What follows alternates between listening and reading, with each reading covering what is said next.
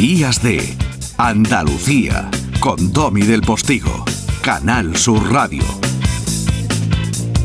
Último reflexo de esta temporada, pero no ni mucho menos el último flexo, porque la buena noticia es que lo van a poder disfrutar a esa hora en la que en verano se disfruta más si cabe la radio. Flexo estival.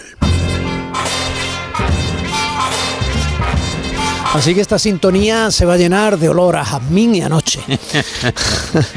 Paco Reyero, buenos días. Y a humo probablemente, y a malos ambientes, y a gente diversa, incluso díscola, mm. y a tipos y a señoras que piensan y que van a contracorriente muchas veces y a Juan Herrera, que es para mí uno de los mejores guionistas de la radio y la televisión, el, creador del hormiguero, que desde hace años colabora eh, por el sentido del arte, básicamente, eh, en, el flexo. Y la verdad es que sus ideas y sus eh, perspectivas son maravillosas, Tommy. Pero bueno, a ti se te va a echar mucho de menos esas mañanas de, sábado y de, y de domingo que son tan gratas y que tienen esa, esa experiencia, esa reserva de la radio.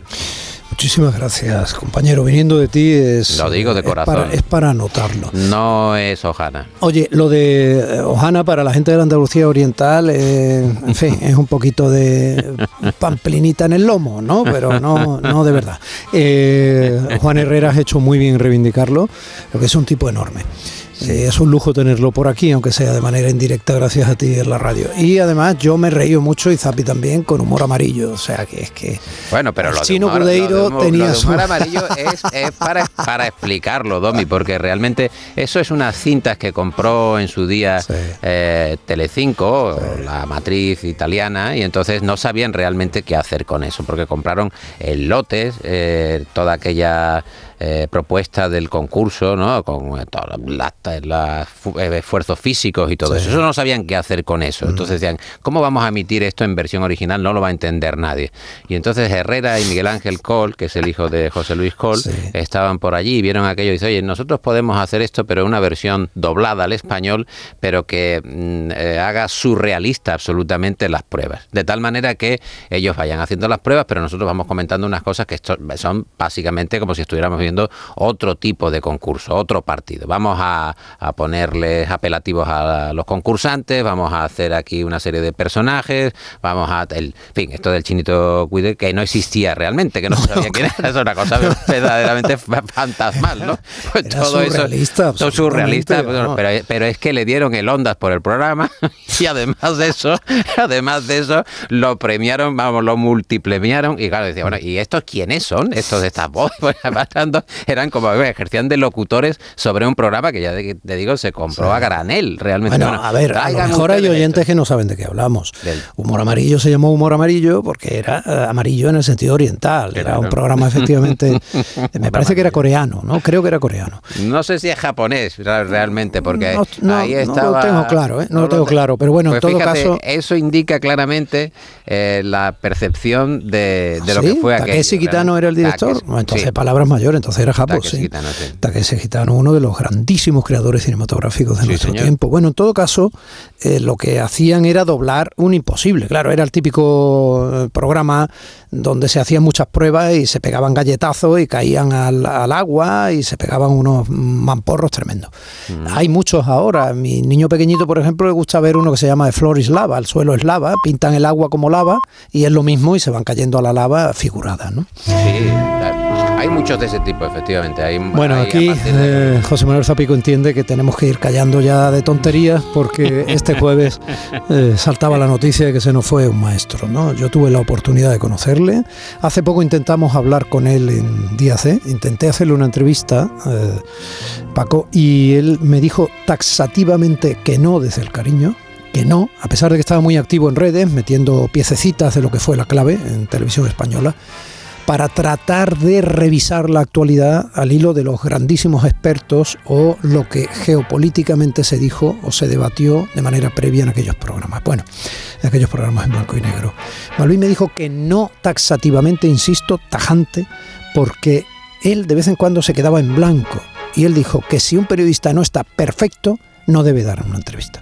Hmm. Bueno, y, el hecho, Dobby, de, escribir la historia cuando la historia todavía no está escrita, ¿no? Porque es fácil ir al libro de la historia cuando los libros ya están, digamos, homologados por los propios historiadores, pero el periodista, en este caso Balvin, lo que hace es, al paso de la de la historia o de los acontecimientos va suponiendo, va presuponiendo, va eh, inspirando también qué es lo que puede llegar a pasar, ¿no? Va especulando, eso también está en el periodismo, porque claro, no se recoge en la historia. Bueno, pudo pensar, pero ¿qué es lo que pensaba entonces Suárez o qué es lo que pensaba entonces eh, González o cualquiera de ellos, ¿no? Ahora que eh, se está hablando también de, Carrillo, ¿no? Por la, mm. muerte de, la gente que lo trae, ¿no? Pero bueno, también se ha ido ya que hablas de Carrillo, Teodolfo Lagunero. Exactamente, un hombre. yo, tengo sus memorias que me las me la firmó porque sabes que él estaba viviendo aquí en la Costa del Sol ya en los últimos años. Un hombre que era en realidad un millonario, como se decía en la época, sí, pero un millonario comunista. Entonces, lo último que editó fue La Voz del Pueblo, algo así, creo recordar que era un periódico con alto contenido ideológico eh, comunista y tal. Y era un tipo interesantísimo y tenía una memoria prodigiosa. Sí, claro, al final eh, todo consiste efectivamente en la memoria, porque eh, al archivo, como decía Víctor Márquez Reviriego, está la mm. fosa común de las hemerotecas. ¿no? Dice, no, vaya la hemeroteca. ¿La hemeroteca qué es? Cuando tú empiezas a sacar o a, desvelar ahora entrevistas, ya que estábamos hablando de gente que entrevista o que hace debates y tal, y te sorprenderías de la forma de la actuación, cómo se ha ido amoldando todo, cómo se ha ido espaciando, politizando todo, efectivamente, de una manera abusiva y, en Balbín pues se da ese tramo de subirse al galope de la, de la actualidad y acabar demostrando aquello que decía Unamuno. En España no hay tantos monárquicos y tantos republicanos, sino más bien antimonárquicos y antirepublicanos. ¿no? Nosotros, anti todo. Anti todo. Sí, sí, anti hemos, otro. hemos creado el anti otro. O sea, ya, ¿cómo se explica uno? En contra del que está enfrente, ¿no? Yo no necesito el Madrid para disfrutar Madrid, sino el Barça para poder ir en contra y viceversa. ¿no? no, eso está estudiado. O sea, ah. hay estudios científicos que demuestran que, Sevilla, que los, estás aquellos que son ah, aficionados a un equipo, pero eh, tienen su némesis en el equipo contrario, disfrutan mucho más viendo cómo se cómo pierde el equipo contrario que cuando gana su equipo. hay, estudios que, que, están investigando y añaden que efectivamente hay un alto porcentaje de gente que disfruta más cuando pierde el otro, ¿no? La alegría que es, bueno, ver cómo, cómo sufre el contrario. Bueno, eh, eso lo vivimos a diario en la política, tú lo has dicho. Esta semana lo hemos vivido, por ejemplo, con lo de la bajada del IVA ¿no? En, la electricidad y tal.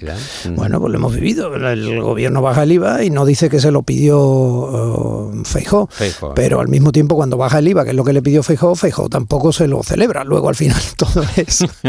Quiero decir, pues bueno, pero vamos a ver. ¿Y la lógica? La lógica no se la pidas a la política. Hay que ser anti. Eh, qué pena no tener. Dime, Paco, pero tenemos, estamos muy fuera de tiempo, pero cuéntame, cuéntame. No, nada, que en el Flexo, tú sabes, hacemos eh, entrevistas de otro tenor o tratamos de que haya más espacio para el invitado, obviamente, que tenga un poco más de tiempo para expresarse y tal.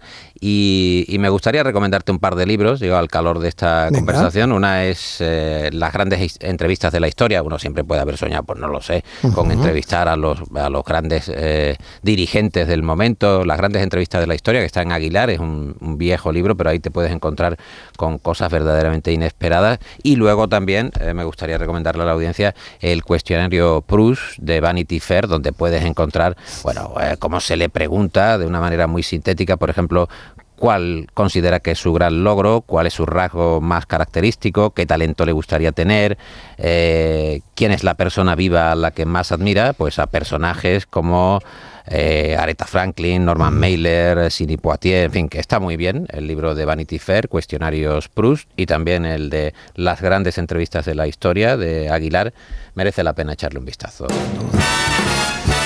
Esta es para ti, Paco. Ah. Es parte del Rat Pack. Ah, te veo ahí, te veo ahí. Ah. Te veo entre ellos. Sí, en el Sans. que ya no existe, ya no existe. Hay que decir que ya no existe el Sans.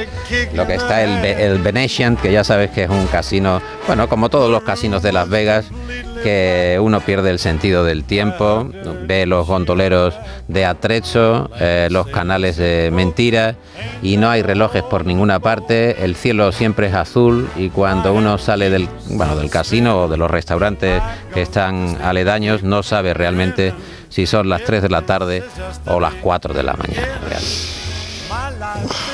No está mal traducido. Paco de Martín. Reguero. Te disfrutaré este verano muchísimo. Un abrazo. Un abrazo muy fuerte, Domi. Gracias de verdad. Gracias.